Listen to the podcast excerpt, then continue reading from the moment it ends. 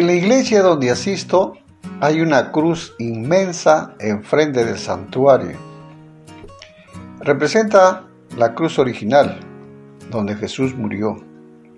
Ahí Dios permitió que su Hijo perfecto muriera por cada cosa mala que hicimos, dijimos o pensamos.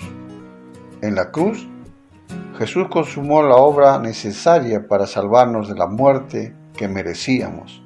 Romanos 6:23.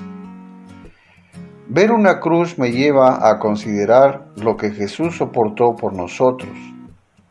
Antes de ser crucificado, lo azotaron y lo escupieron. Los soldados le pegaron en la cabeza con palos y se burlaron de él. Intentaron obligarlo a que llevara su propia cruz al lugar donde moriría, pero él estaba demasiado débil por los brutales azotes. En Gólgota lo atravesaron con clavos para mantenerlo sobre la cruz al erguirla. Esas heridas soportaron el peso de su cuerpo mientras estuvo ahí colgado. Seis horas más tarde, Jesús exhaló su último aliento. Marcos 15:37. Un centurión que había presenciado la muerte de Jesús declaró, verdaderamente este hombre era hijo de Dios, en el versículo 39.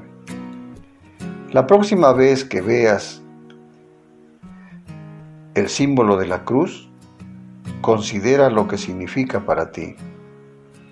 El Hijo de Dios sufrió y murió allí, y luego resucitó para darnos vida eterna.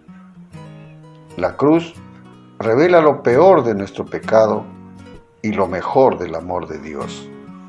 Que Dios te bendiga.